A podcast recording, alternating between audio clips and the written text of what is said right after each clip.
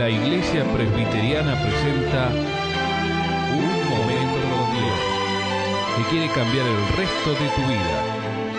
Con ustedes, su conductor, el reverendo Roberto Rodríguez Aliaga.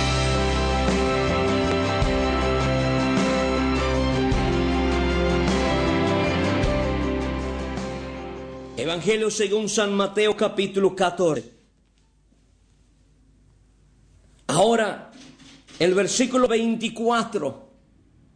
Jesús está solo en la montaña, está orando, está intercediendo por sus discípulos que están en obediencia yendo hacia el otro lado del lago o del mar de Galilea. Y la noche es la noche.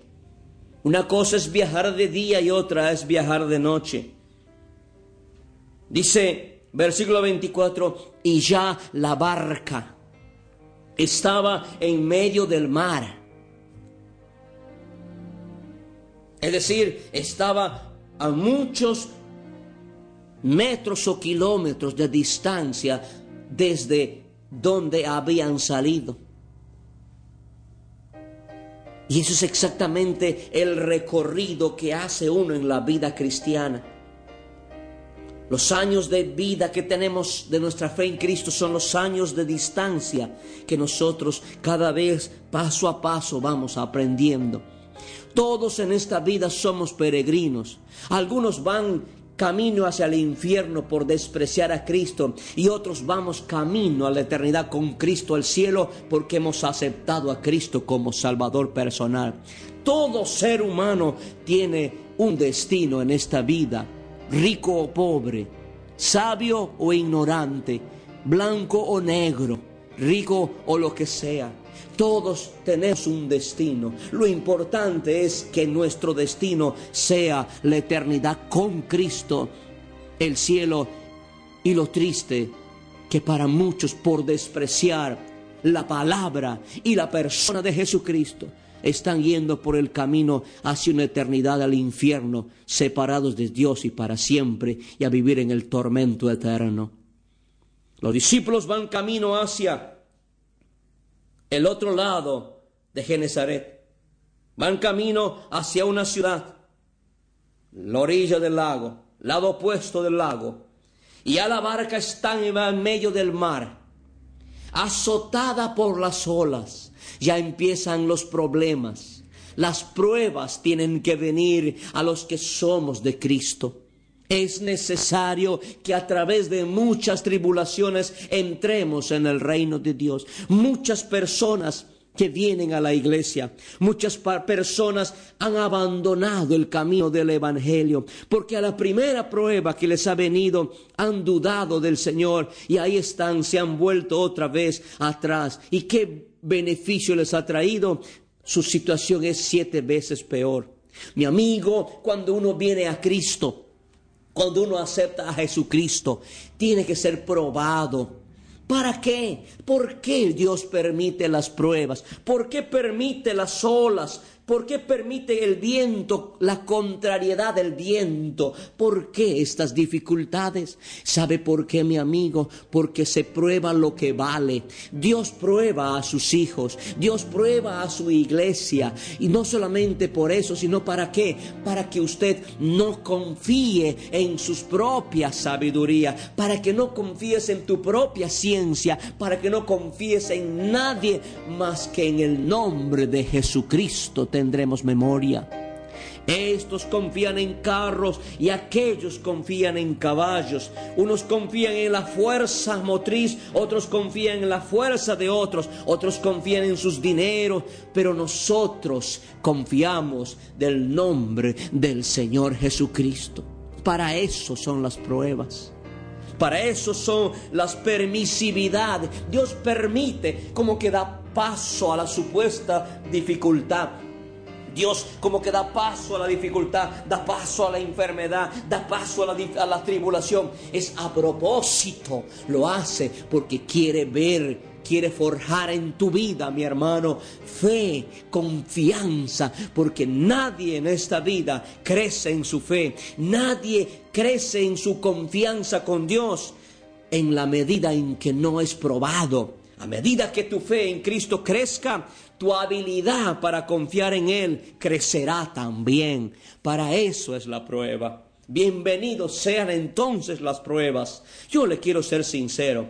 El hecho de que usted venga a Cristo o venga a la iglesia, no crea que automáticamente se le van a arreglar sus problemas. No es así pero sí le garantiza el Señor que tu vida cambiará y tú cuando cambies aprenderás a confiar y a ver las dificultades y a ver la vida desde otra perspectiva, ya no humana, sino divina, porque mejor es contemplar las cosas desde el lado de Cristo que lejos de Cristo. Hay diferencia. Y la Biblia nos dice que somos más que vencedores los que creemos en Jesucristo. Y si no creemos en Jesús, somos más que perdedores. ¿De qué lado está usted? Dice la Biblia, la barca estaba en medio del mar, azotada por las olas, porque el viento era contrario.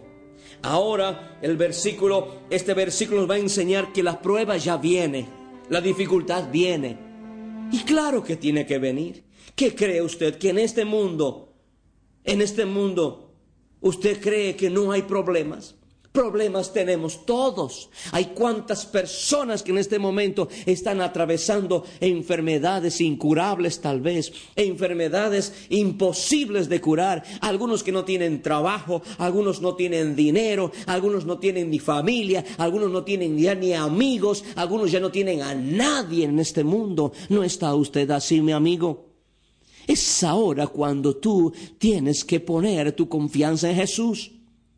Te estoy predicando por eso y para eso, porque solo en Jesucristo usted puede salir.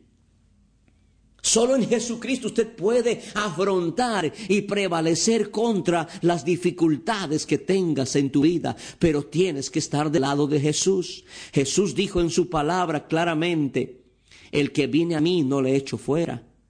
Puestos nuestros ojos, dice Hebreos, en Jesucristo, el que nos da y hace que la fe funcione.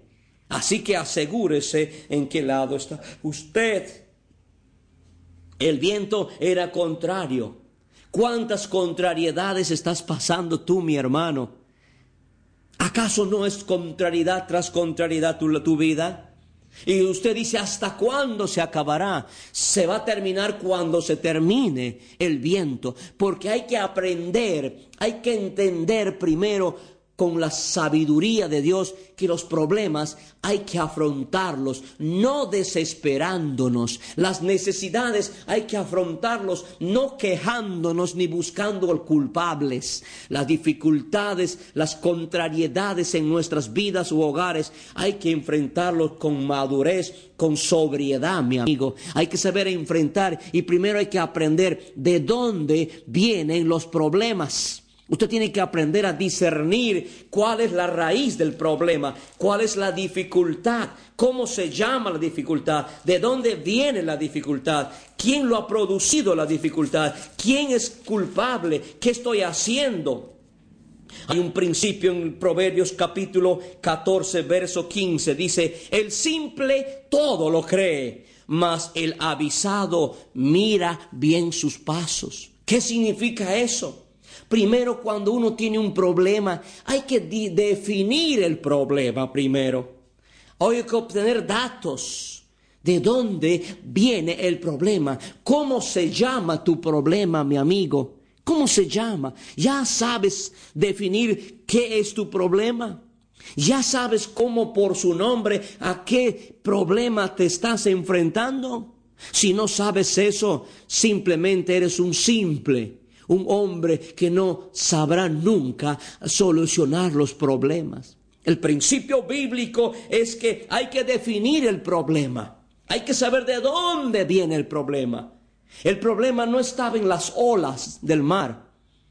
No eran las olas culpables de que estén pretendiendo hundir la barca de los discípulos. Es el viento el que está produciendo que las olas se encrespen. Vio que hay que primero definir el problema.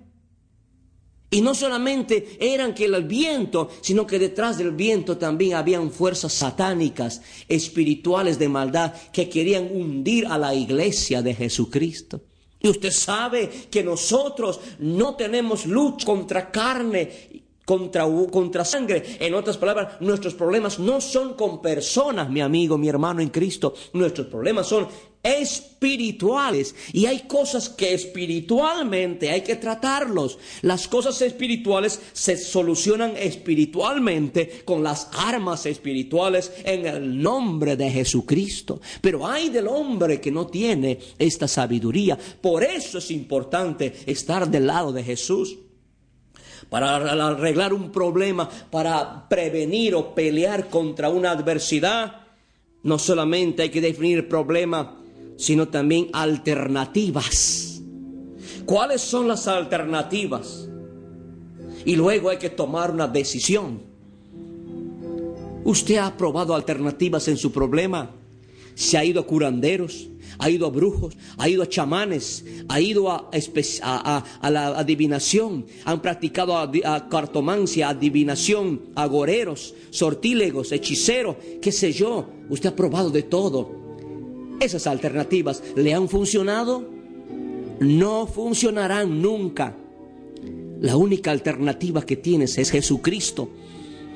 Has probado en el dinero, te fue mal. En tu propia sabiduría, te fue mal. Confiaste en el amigo, te fue mal. Confiaste en el, en el, en el, en el familiar, te fue mal. Ahora tienes la única alternativa.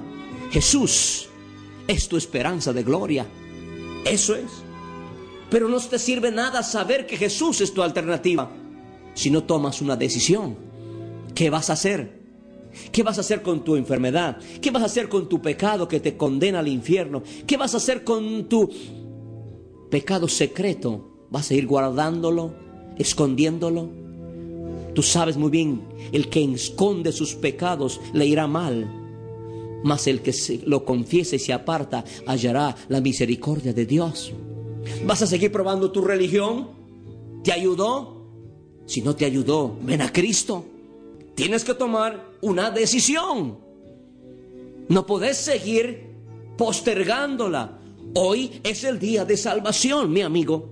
Mañana puede ser demasiado tarde. ¿Qué vas a hacer? ¿Seguirás en tu estado? ¿O saldrás de ahí?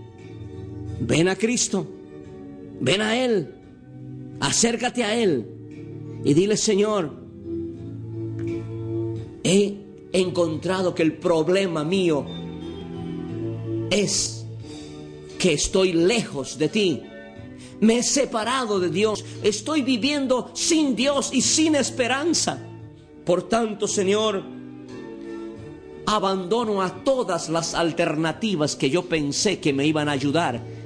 Y en este momento tomo la decisión. Lo hago voluntariamente y me entrego a ti, Señor Jesús que eres mi única alternativa, mi única esperanza de gloria. Te entrego mi corazón y decido vivir para ti y solo por ti, desde ahora y para siempre. Amén. Aleluya. Escuchar nuestros programas ingresando a www.unmomentocondios.com.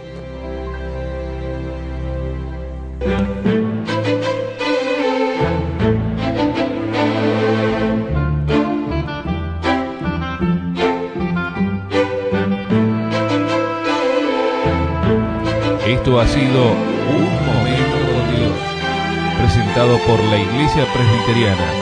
Y te invitamos a sintonizarnos mañana en este mismo horario.